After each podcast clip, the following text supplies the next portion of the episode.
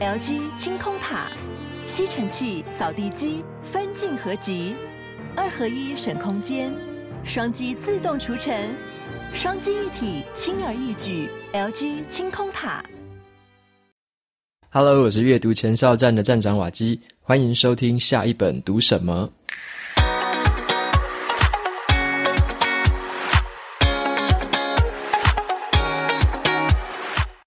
今天我想要和大家分享的这本书，它的书名叫做《最高自主学习法》。那么在讲这本书之前呢，我先提一下，就是这本书是出版社他有主动联络我，然后给我看了这本书的书稿，问我愿不愿意去帮这本书挂名推荐。那我后来看了一下内容之后，发现其实讲的东西还蛮直接，而且蛮简单扼要的，甚至是他有用重点式的方式去条列啊，然后讲了很多步骤。其实里面的东西是蛮可以，就是实际应用在生活上的，蛮可行的。那所以说，我就觉得说这本书其实对于如果你对这种自主学习啊，或者说自己要怎么掌握学习的技巧跟节奏，还有你要掌握自这个学习的效率，如果你还没有什么概念的话，其实这本书我觉得算是很好的入门。你看完之后会有一个很清楚的概念，很清楚的蓝图，知道自己到底该怎么样可以依靠自己的能力，然后去接触一些资讯，然后做出很好的学习效果这样子。所以这本书是我很推荐的一本书。然后。我这边呢，也刚好是在今天的时候录音，那也刚好我在这几天的时候有在我的 FB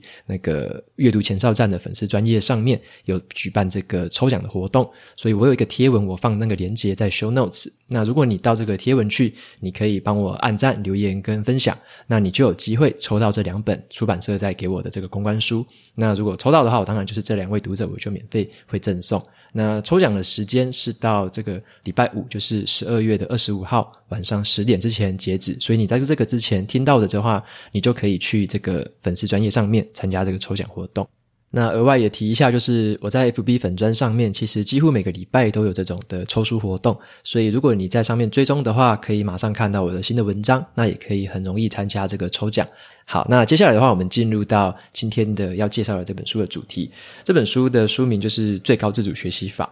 那它的作家是一位人类心理学家，他的名字呢叫做彼得·霍林斯。那彼得·霍林斯的话，他的这个专长其实就是他长期都是在看说怎么样让人类发挥最好的表现。他主要是在那个学界啊，还有商界里面去教这相关的一些技巧，包含说你要怎么学得更好啊，怎么样记忆记得更好这样子。那么我在这本书的这个评论里面，在 Amazon 跟 Goodreads 这个书评网站，其实看到这本书的评价是蛮高的。那这边的评价的话，大部分的人他写的都是说这本书是很白话文的一个自学手册，然后有点像是一个很完整的自学蓝图，让你知道说读完之后你就怎么样规划自己的学习方式。然后也怎么样来评估跟衡量自己的学习效果？那么我对这本书的这个挂名推荐上面，我是写到说，呃，在这个快速的时代啊，自主学习其实是每个人必备的本领了。那这是一本很丰富而且实用，然后兼具广度还有深度的自学指南，可以带领你去拆解这个复杂的主题，然后提高你的学习效率，也可以加强你的笔记技巧。所以我觉得这本书它主要在讲一件事情，就是说，如果你想要很快然后很有效率的达成你的学习目标，你要想的并不是说你如何更拼命，然后苦干实干的去做到这件事情，而是你要先学会说，诶，想一些方法，然后去学一些方法，让自己的学习效率、学习效果变得更聪明。那这样子学习起来，其实你会更容易达到你要的学习目标。所以说这本书里面就是在谈这些关于说学习的计划啊，该怎么计划，那学习啊，该用哪些方法。还有，你可以用哪些学习策略来让自己加速这个学习的过程？那甚至是更好理解跟消化你学习的这些知识，然后甚至是把它表达出来给别人知道。那么，作者在这本书一开始的时候啊，他就有讲到一件事情，是说我们有些人可能会对于这种自主学习可能有一些迷失或者一些盲点。怎么说呢？有些人可能会觉得说，那些很厉害的人啊，看起来自学能力很强的，他们一定是有什么过人之处，有什么特别的条件。他一定是很聪明啊，时间很多，或者是他一定有特别的方法。那作者是说，其实你要学会一个东西，或者说你要自主去学会一个东西，其实并没有什么说很必备的什么必备条件。尤其是刚刚我讲的那一些，他认为都不是必备条件。为什么呢？例如说，呃，你有没有觉得说别人学得会是因为他很天才，或者说他的天赋很高，他才学得会一件事情？那作者他就是在讲到说，其实很多的书啦，包含作者这一本书，他们都在说，其实天赋跟智力并不是你学会一件东西的必备条件，它不是，反而是你要抱持着一个叫做成长的心态，你要知道说，你还不会那一个技能，只是你现在还不擅长它而已。你总有一天一定会擅长它。如果你认真去学习的话，你一定会擅长它。因为任何擅长那件事情的人，他们也并不是打从生下来就会那些东西。所以你要知道的是这件事情，你现在只是还不擅长。你只要投入一定的精力、一定的时间，甚至用对方法，你一定可以学到这个学习的目标。那么第二个迷思的话是，有些人会觉得说，是不是一定要用特别的方法去学习，一定要有一个特定的方式去学习，才叫做最好的学习？作者也说，这个其实不一定。怎么说呢？像有些人他可能会觉得说，一定要去读书，像我很喜欢读书，那你可能会觉得说，诶，是不是一定要读书才会学得会一件东西？其实答案是不一定，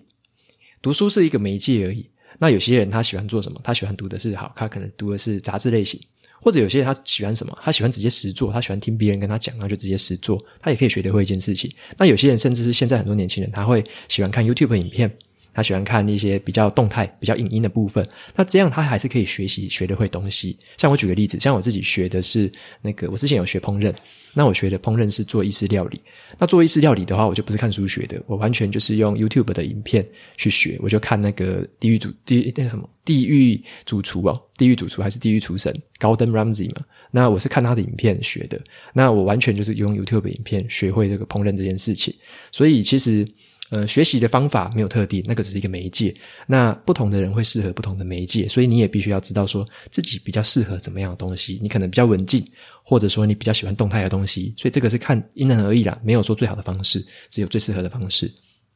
再来的话，第三个的这个迷思，作者想要破除的是说，我们有些人会认为说，学习是不是一定要有一个特定的动机？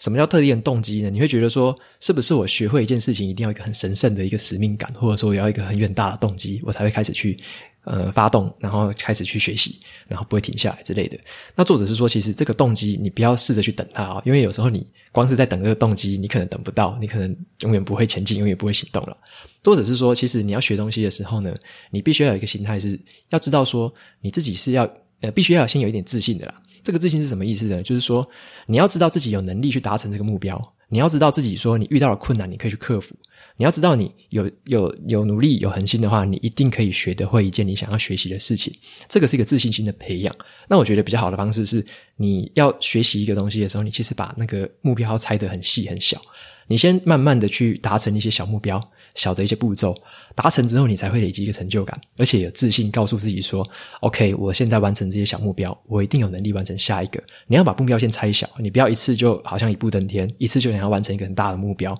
那很容易就是你一定是一开始可能就做不了，做不好。那你这样很容易就放弃，很容易就打击自己的信心。所以很多你可以看到很多人的说法，就是说他们想要把这个目标从大把它拆小，拆成一个一个小段落，原因就是因为这样子，你可以在这个过程中提高自己的自信。然后相信自己可以克服万难，所以是慢慢这样累积起来的。它是一步一步这样累积起来的，并不是一步登天的。那那最后一个的话，就是在这个迷失的部分。最后一个迷失就是，有些人会觉得说，学习一个东西是不是一定要花好多好多的时间？尤其是最近有一个理论，就是蛮盛行的。呃，他是一个很知名的作家，叫做 Malcolm Gladwell。这个很知名的作家，他引用了这个《刻意练习》这本书里面的一个理论。他说，要成为一个专家，你至少要练习一万个小时。所以，可能很多人都有听过啦，一万小时理论。那这个理论其实作者认为说，其实有点被误用了，因为，嗯，这个一万小时在刻意练习里面指的是说，一万个小时的这一种算是刻意练习，刻意有方式有拿到回馈，然后有特定手法这个练习方式，那个是真正要变成，例如说体育专家或什么下象棋专家这样子的东西。那这个一万小时这个时间有时候会算是有点。框住了我们，我们会觉得说：哇，我如果要学会小提琴，我要学会跳舞，我要学会烹饪，我是不是也要花一万个小时才会变得很厉害、很很精通？那其实作者他就说，其实并不是这样子。与其你去想这个时间的这个量，倒不如你要去想你学习的时候的品质。也就是说，你不要就是一开头讲的，你不要试着去更拼命的学，你反而是要想着怎么用更好的方式、更聪明的去学习。反而这个学习的品质是比起你学习的总时间还要来得重要，作者是这样认为。那我也觉得说，在学习的品质上面的确是很重要的，尤其是你学习的时候是不是够专心、够专注。如果你都是乱学，然后很很分心的这样学，那你学一百个一百个小时，可能你比不上那种很专心学，然后学个十十个小时的人。所以这个问题就在于这边啦，就是时间并不是最重要的，反而是你的学习品质才是最重要的。接下来，作者就把这个怎么样学得更聪明啊、更好的这个方式拆解成两个部分，一个部分叫做宏观的计划，另外一个部分叫做微观的计划。那什么叫宏观的计划呢？其实就是一个比较大的 scope，它就是说你要把时间花在学习是什么原因呢？是为了什么？你必须先确保这个学习的目标是你真正想要的。所以在这个目标很重要哦，你要知道自己学习的这个目标跟目的。你要确保你接下来要花的时间可以创造出你真正想要的结果，就是说，你造学，假设说你要学个乐器，你到底是为了什么？是为了弹一首歌吗？还是你是为了弹一首歌给谁听呢？你要很知道说你最后这个成果是什么，阶段性的成果。这个成果知道之后，你才往前去。开始规划，说这个宏观的计划里面，你开始要怎么样的去规划？那作者他就在这边提出了包含六个问题。好，这个六个问题你可以自己问自己，然后回答完之后，你其实就会有一个很宏观的计划，很大的一个 scope，知道说你的学习到底原因是什么，什么是你真正想要的。那第一个问题就会问自己说，你到底要学什么？你如果知道自己要学什么的话，你才能够往下继续问下去。你到底要学什么？你是要学这个的技巧，还是要学一个东西的知识，还是你要学一个东西的它的秘诀？就是你要知道你要学什么东西。好，那再来的话，第二个就是说，你跟这个学习目标之间的知识落差，也就是说，你现在到底知道什么程度了？那你跟这个知识落差还差多少？像是刚刚说的，假设说你要学一个乐器，但你要知道说你现在会不会弹的其他的乐器了，还是说你什么乐器都不会，连五线谱都不会看，那你这个知识的落差就很大嘛，这个 gap 就非常大。所以你要先知道自己的落差。为什么你要知道这个落差呢？就是第三个问题，你要知道自己达到这个学习目标他要做的方式。你要知道说你的这个落差之后呢，你要你才知道说你要用哪些方式可以去达到这个学习的目标。也就引申到了第四个问题，他会问说：你要先画出，你要接下来你要画出你的学习蓝图。你要知道说，你的学习蓝图里面，你分成初阶、中阶、进阶。你要在每一个阶段学习什么东西，用什么方式去学？是用文字呢？去用影音呢？还是用什么方式？然后你在这个蓝图上规划出这个一系列的脉络。那规划出一系列的脉络，其实现在网络很发达，所以你可以很容易的去找到很多人分享过这个学习心得。那我建议就是说，你不要看到一篇学习心得就完全把它当成圣经开始去做。我自己的方法，大部分的做做法是这样子：我要学一个东西，我至少会先 Google，然后我 Google 的话，我可能就直接找五篇以上的文章。那在这个文章里面找这些共同点，大家学的时候，假设说每个人都有十个步骤，那这十个步骤大家彼此之间的共同点是什么？那不同的地方是什么？那共同点通常来说都是很重要的。那如果不是共通的，那一般都是个人的经验。所以你看完之后，你就会有一个很全貌的概念啊，就是说哪些是重要的，自己可以去跟随；那哪些是相对不重要的，自己自己是不是适合？如果适合的话，你可以用；不适合你的话，你就可以忽略掉它。好，那再来就是第五个问题了。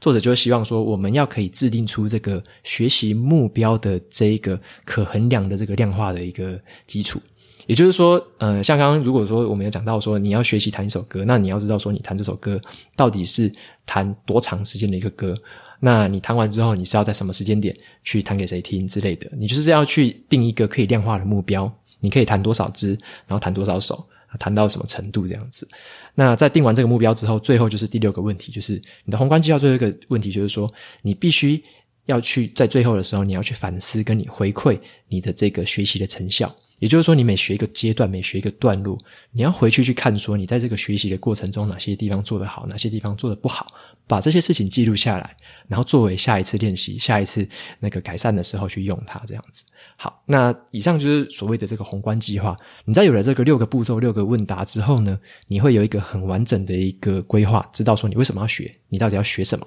然后你的这个蓝图里面你要怎么学。那接下来才会进到第二个部分。第二个部分的话，就叫做围观计划。那围观计划，它是跟你每一天应该要进行的这个实际的学习活动有关系。它为的是什么呢？它为的是要确保你能够达成你想要学习的这个目标，所以它是每一天的实际活动有关系。那一般来说啦，除了像我们平常知道的，我们阅读啊，然后或者是你去聆听啊，还有你去观看这些影片，或者是观看这些书籍、观看这些文章之外，你实际上还该做些什么呢？这个就是你跟这个你要学习的东西、这些学习的资讯产生互动的本身，其实就是学习最有趣的地方。所以你必须要用，呃，作者他有提到四个很好的方法，我其实这四个方法都非常的喜欢，嗯，陆续跟你分享一下。那第一个方法的话是，你可以用一个方式叫做“换句话说”的做法。什么叫做换句话说？也就是说，你要把你吸收到的这个新资讯，去在去在这个脑内，你要去思考，说你要去整合之后，你要把这个东西，换句话说，说成一个白话文，说给别人听懂。当然，你也可以说给自己听懂了，因为你如果说把一个你学习到的东西，可以用很简单的方式说给别人听懂，才代表你真正理解了。如果你要花了很大的力气，然后你怎么说都说不清楚的时候，代表其实你还不够理解。所以第一个方法其实很好用，就是换句话说。那像我自己蛮常做的，就是说，像我读完一本书，我很喜欢跟大家分享，或者是有时候我会写成文章。那这个时候，就是其实就是我自己的。换句话说，我再把这个学习到的东西、看到的书本里面的资讯，换句话说，说给大家听。那这个时候，我就会加深我的理解，因为我必须要理解之后，才能把它说得清楚嘛，才能说得有逻辑、有条理。好，那再来的话，微观计划里面的第二个方法是也很很重要的一个方法，叫做发挥联想力。什么叫做发挥联想力呢？作者他提的就是说，你要把这些新学到的资讯还有概念，跟你平常你很熟悉的事物去结合起来，去做联想，好，去做关联。那这个例子是像什么样子？就是说，像假设说，像我们今天学这一本叫做呃，这就是最高自主学习法嘛。你学这本书的时候，你读完它之后，你到底把它跟你的日常生活做了什么连接？这本书跟我的日常生活有什么关系？那像我自己，我在部落格上面的文章，我就有分享到说，这个这本书让我读的时候，我就开始想起我在学这个烹饪料理的这个过程，从无到有，从完全不会到后来可以很擅长这个意式料理，这个过程里面，我其实也用了蛮多作者他曾经说过的这个呃做法。那回顾了之后，我就知道说，哦，原来我是用这样的步骤、这样的历程，然后最后从不会到会这样子。那这个就是把这个。呃，书里面跟我讲的东西，再跟我的日常生活、跟我的日常经验结合起来的一个做法。那在这个结合的过程中，我还可以再更深一步的，除了回顾我之前的经验之外，我还可以把现在这个新学到的观念套用在以前的经验。那我也可以延伸应用到未来。我如果想要学新东西的时候，我就可以有点像类推的方式，去把它再用同样的方式，然后再想下一次的话，我该怎么学，我可以怎么规划，就会更清楚、更具体。好，那再来的话，微观计划的。第三个这个方法叫做自我的评估。这个地方讲的就是说，你可以在学习的过程中给一些自我测试，有点像是假设说你在学校读书嘛，那你可以在读的过程中，你就可以开始自我自己考自己，你就读一读，就问自己说这个地方会不会考，然后这句话会不会问，你就可以自己问自己自我测试。另外一个方法是说。你在学的过程中，你学到一个段落，你要试着去从脑袋里面回想东西，去提取你学到的东西。像之前看其他的书，他都有讲到说，你去回忆跟你去回想一件事情的时候，是非常好的一个方式。因为你在回忆的时候，你其实就是从脑袋里面把这些资讯挖出来。只要你一旦挖出来之后，这些资讯就会记忆记得更牢、更深刻。所以，呃，这个这个过程其实就很好理解了。你如果说把这个记忆就单纯被动式的吸收，然后你就读完之后就不理它了，记忆就慢慢的埋在脑海里面了。你很久之后你要把它提取出来，你就提不出来了。但你如果说你学习完之后，过个可能一两天而已，你就开始去提取它，开始去回忆它，那你这时候可以把这些记忆从脑袋比较浅层的地方开始挖掘出来。它在挖掘出来的过程中，它就开始继续往下扎根了，就是它会让你变成记得更清楚就对了。所以这个提取记忆的方式是非常重要的。所以。呃，自我评估就是你有时候要问自己一些小问题，然后以及你有时候要去提取这个记忆跟提取回忆，在问问题在回答的过程中，你就会去开始回忆，所以这个时候就会加深你对这些新学到的东西的认识的这个加深。好，那最后一个微观的学习计划，你要规划的是三件事情，一个叫做时间，第二个叫做空间，第三个叫做精力。指的是什么意思呢？第一个时间的话是指说你学习的时候的这个持续的这个时间。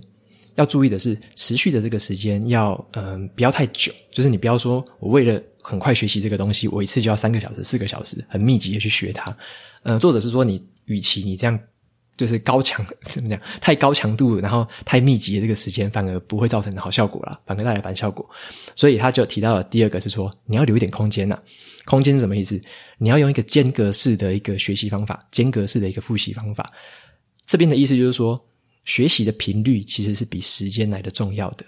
例如说，你在假设说我在礼拜一的时候要学习，我礼拜一就花了四个小时学习完，结果接下来一个礼拜什么都没有再看，那这样子的学习方式其实没有什么帮助。作者反而认为说，假设你有四个小时时间，你干脆接下来每一天都安排一小时去学，礼拜一、礼拜二、礼拜三、礼拜四，你用这个间隔的方式，每一天学习一小时，把这个频率变高，可是把这个持续的时间变短，这样子，然后啊，还还有一个就是你把这个呃学习的强度，你也要做适当的调整，你要把这样子的事情，把它平均分配在不同的天数里面，你也可以两天一次，你也可以一天一次。把它分配好之后，这个比较高频率的学习，通常会带来更好的效果。像我自己看书的话，我比较不会说我一口气就看完两三个小时，我就看完一本书，这样子其实会有点吸收不良。所以我的看法一般来说都是这样子。我有时候是在一个礼拜内，我会同时看两到三本书。那我会就是平行看呢、就是这本书有时候看一个章节，再换另外一本书看一个章节，这样交互蹲跳式的看。那可能一本书我有时候都会看个五六天、六七天以上。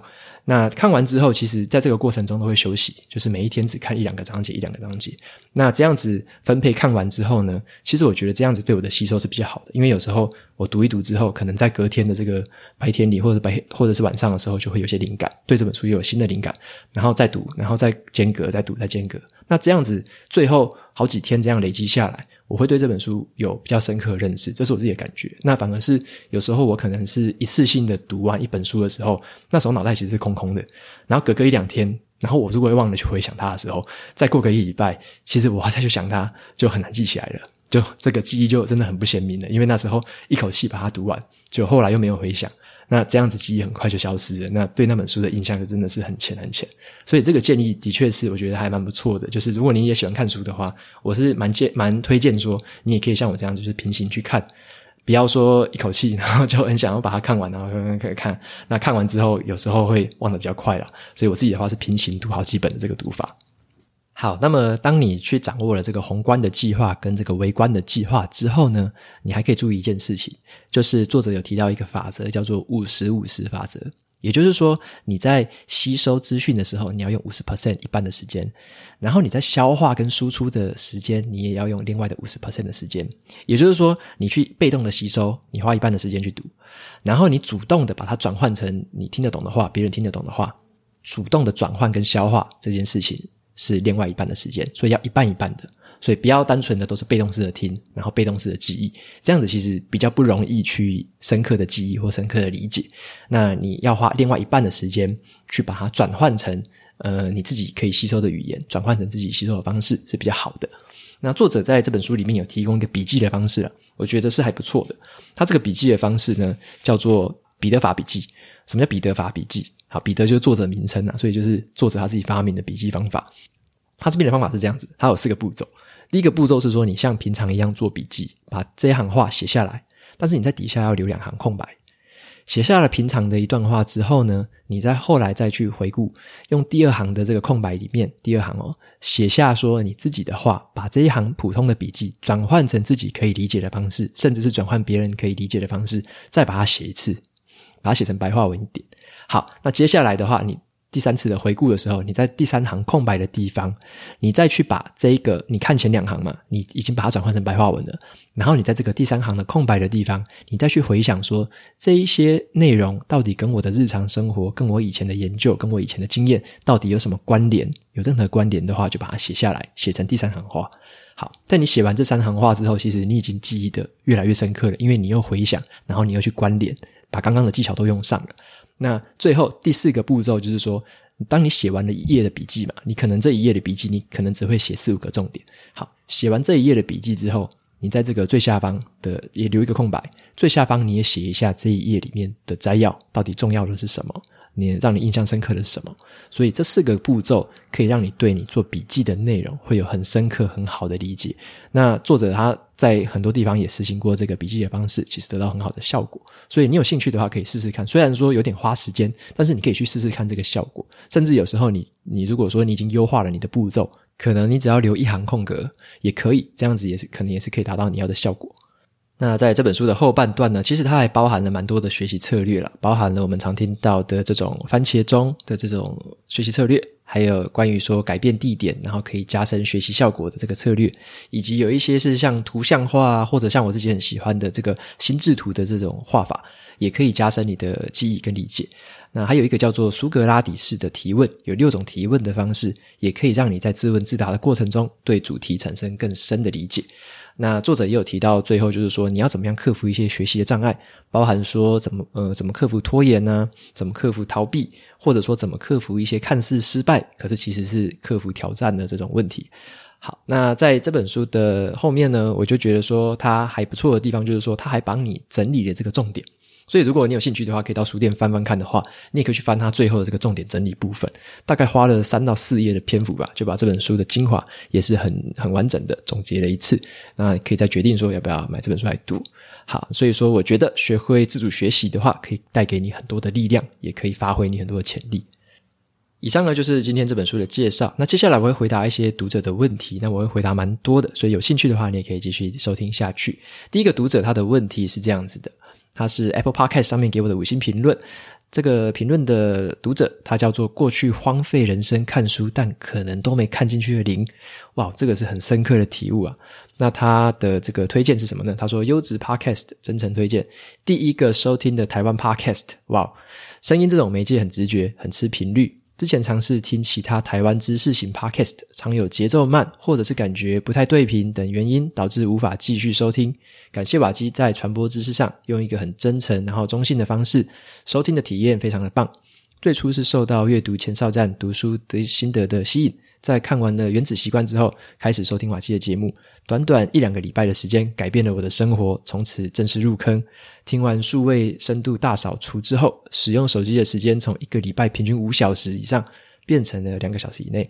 上次在听完某集瓦基在介绍的部分，有听到说笔记的软体从 Evernote 改到 Notion，想问呃想问问看我这个转换的使用心得，还有使用转换的原因。好，那真的是非常感谢这位读者的回馈跟这个回应，非常感谢你，就是说，呃，这个讲的频率跟这个讲的节奏很符合你的痛调，很很谢谢你，这也是我一直在练习的。我有时候觉得我到底会不会讲太快，还是有时候太慢、太冗长，这个我不太知道，我一直在练习中。OK，那很感谢你给我的回馈，我会继续的努力。那么你有提到一件事情是说，我从 Evernote 改成 Notion 是为什么？其实很简单，因为它。那个 Evernote 之前有一件事情惹怒我了，他好像在一个月多月前吧，他原本说支援三个装置，就是我原本可以用手机，还有我用电脑，还有用网页这三个媒介可以去用这个 Evernote 的免费版。但是他之前好像公布一个政策，就是说变成了只有两个装置可以同时去用这个免费版，也就是说可能剩下的我的手机跟我的网页可以同时用，然后就必须舍弃某一个。那我觉得这个有点，这个说法有点 low 啦，就是你是为了增加付费订，就是怎么讲？付费的这个订户吗？还是怎么样？就是为什么要把原本的 三个线缩成两个？我觉得很不开心。所以我就后来知道了 Notion 这个还不错的软体，那它也是像 Evernote 一样的笔记软体，然后功能上甚至很强，而且很炫。后来看到很多人的介绍。那我转过去试用之后，觉得真的也还不错，而且它现在比 Evernote 更大方。它原本好像限定只能上传一千个 block，就是一千则 po 文吧。那现在的话，它的免费版是完全是无限的上传，所以我觉得这个是蛮大的诱因。那我就从这个时候，我就转到了 Notion 上面去使用，把整个 Evernote 的的东西就 export 出来，然后 import 到 Notion 里面。其实花了也很少时间了。那我现在使用 Notion 也使用的蛮习惯、蛮开心的。如果你还没试过的话，也可以建议可以试试看。好，那再来是第二个读者的留言。第二个读者他的名字叫做三零七 Evelyn，他留的主题是哲学。那他问的问题是：一直很喜欢你分享书的观点，刚好最近对哲学也很有兴趣，不知道从哪本入手，再麻烦你分享了，谢谢。